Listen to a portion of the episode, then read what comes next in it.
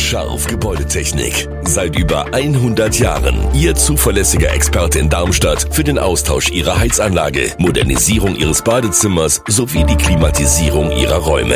Erwarten Sie mehr von uns, als Sie es gewohnt sind. Scharf Gebäudetechnik.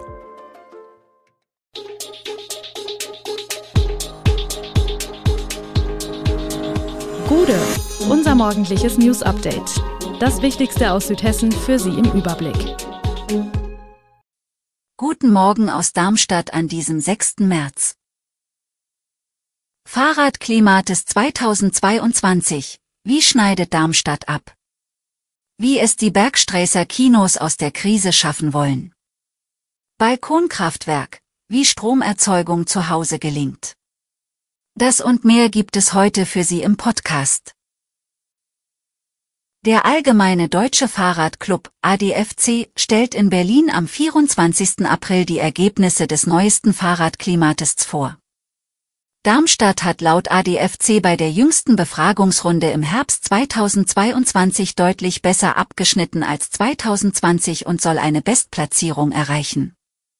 Eine gute Radinfrastruktur sei Voraussetzung für die Bedeutung des Fahrrades in der städtischen Mobilität.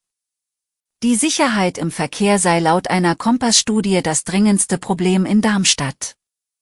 Klaus Görgen, Vorsitzender des ADFC Darmstadt-Dieburg, wertet die Ergebnisse aus und hofft auf eine gestiegene Zufriedenheit der Radfahrer in der Stadt durch Investitionen in die Radinfrastruktur.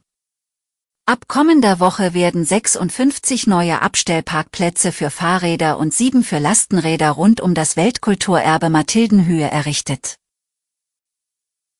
Die Corona-Jahre setzten den Kinos zu. Das ist in der Besucherbilanz noch spürbar, die Gäste kehren nur zögerlich zurück. Aber kleine Betriebe zweigen, wie man Publikum neu gewinnen kann. So auch der Heppenheimer Saalbau.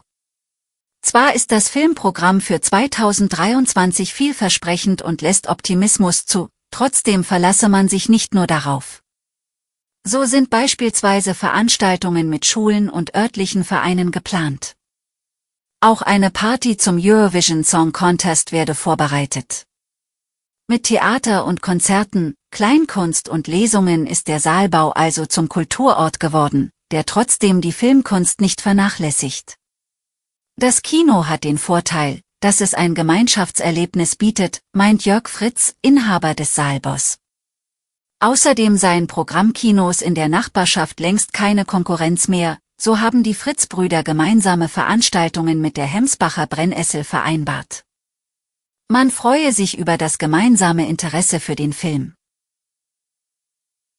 Das Aufstellen eines Mini-Solarkraftwerks zur Nutzung für den eigenen Strombedarf ist kein Hexenwerk, das war die zentrale Botschaft eines Workshops, den die Bürgerenergie Mainspitze als Zweigstelle der Mainzer Urstromgenossenschaft im evangelischen Gemeindehaus in Gustavsburg ausrichtete.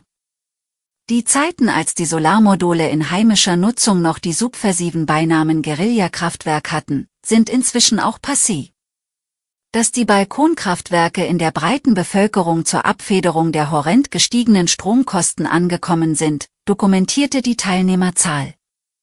Über 30 in überwiegender Zahl männliche Teilnehmer begrüßte Zweigstellenleiterin Hannah Mohr.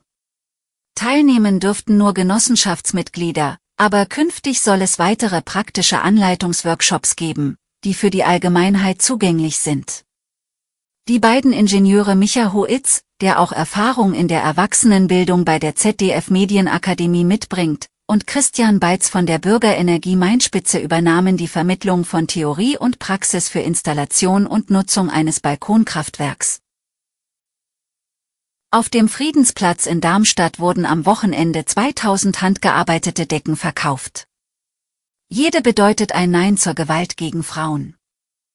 Die Aktion hatte am Wochenende tausende Besucher in die Innenstadt gelockt und den ansonsten eher eintönigen Platz ab 6 Uhr am Morgen in ein Farbenmeer verwandelt.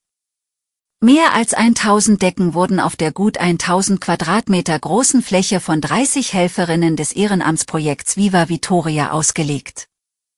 Genau 2203 Decken wurden im vergangenen Jahr angefertigt, schon am Samstagnachmittag war die Hälfte davon verkauft.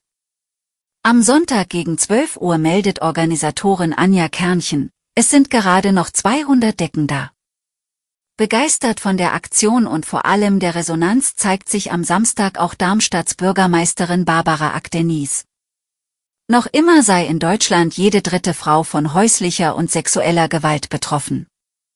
Umso wichtiger ist es, dass wir uns in Darmstadt mit einem entschiedenen Nein dagegen positionieren, so die Frauendezernentin. Klimaaktivisten haben sich am Sonntag von einer Brücke über der Autobahn 643 bei Mainz abgeseilt.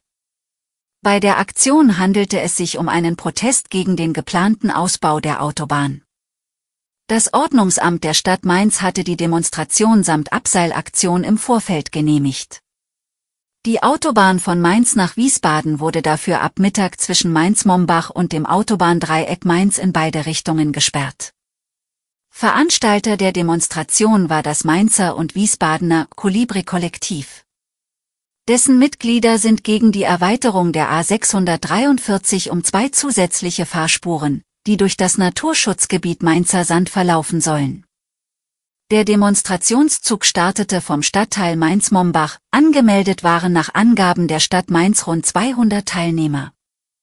Laut Polizeiangaben von Sonntag waren um die 400 Teilnehmer vor Ort und 20 Aktivisten auf der Brücke, von denen sich drei abseilten und Banner ausbreiteten. Die Demonstration verlief friedlich und ohne weitere Vorkommnisse, teilte ein Polizeisprecher mit. Alle Infos zu diesen Themen und noch viel mehr finden Sie stets aktuell auf www.echo-online.de.